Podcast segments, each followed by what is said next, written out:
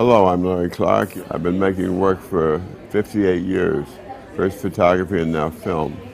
I made 10 features and uh, more to come.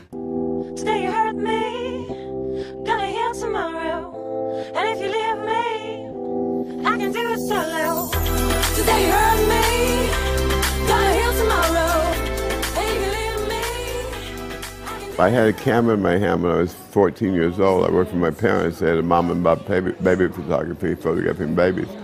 I thought photography was only about photographing babies. The first good picture I took was of my best friend Johnny Bridges in 1961. And if, if you take that picture and put it aside beside any photograph that I've made lately, it's the same photograph. Uh, he's under the trees outside. There's dapple light, sunlight's coming through the trees. There's circles of shadows and light all over them, a beautiful portrait. And uh, um, if you took all my pictures of uh, and put them together, they would look like the same kid. It's pretty interesting. After 60 years, the same kid, but but they're all different kids, but they all look like the same kid, right?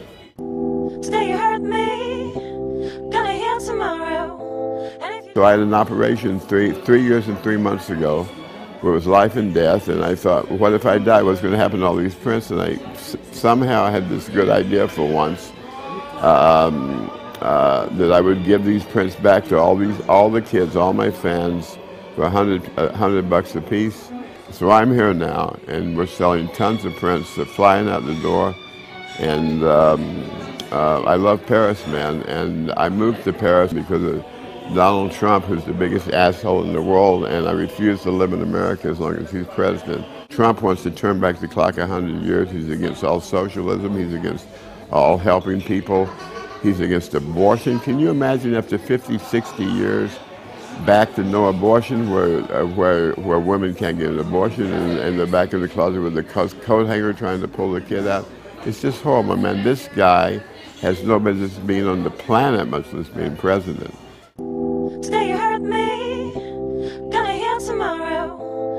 There's a new issue called Dust Magazine. We have the cover and 27 pages. That's what photography is light, feeling, and shadow, negative space, positive space, and feeling, feeling, feeling.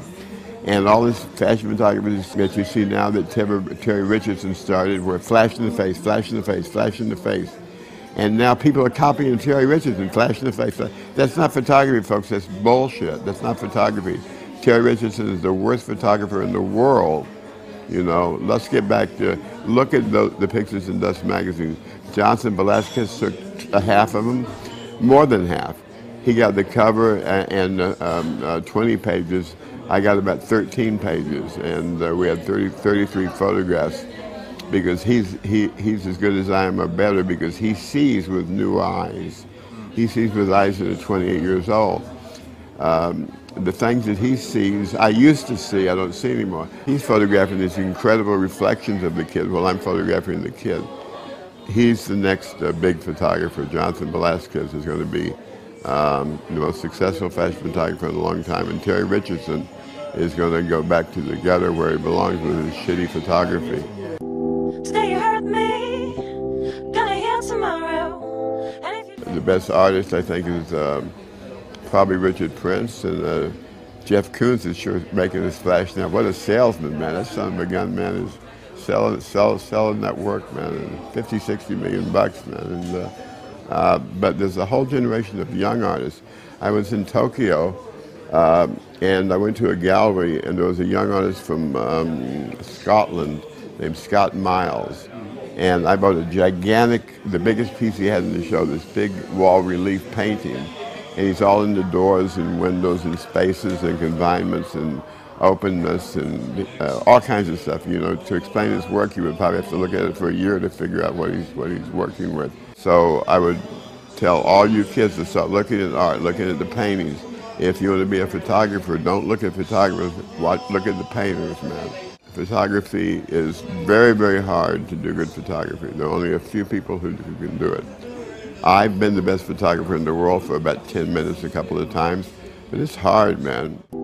today you hurt me, gonna heal tomorrow. And if you Two films coming out next year in America, uh, Canada, uh, Japan, and uh, Britain.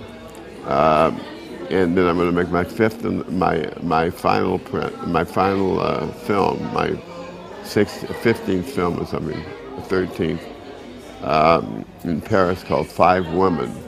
And uh, my whole life of knowing women and being with women, I'm putting them all together, and I'm, and I'm doing a film called Five Women, and, and, and I hope that'll be my best film to say so Nora. Then I'm going to buy a Bentley and tour France and Italy and uh, uh, Spain and Belgium and tour all of Europe in my Bentley and just kick back and uh, take it easy and just take pictures out the window and stuff. Today you hurt me, gonna heal tomorrow. And if you leave,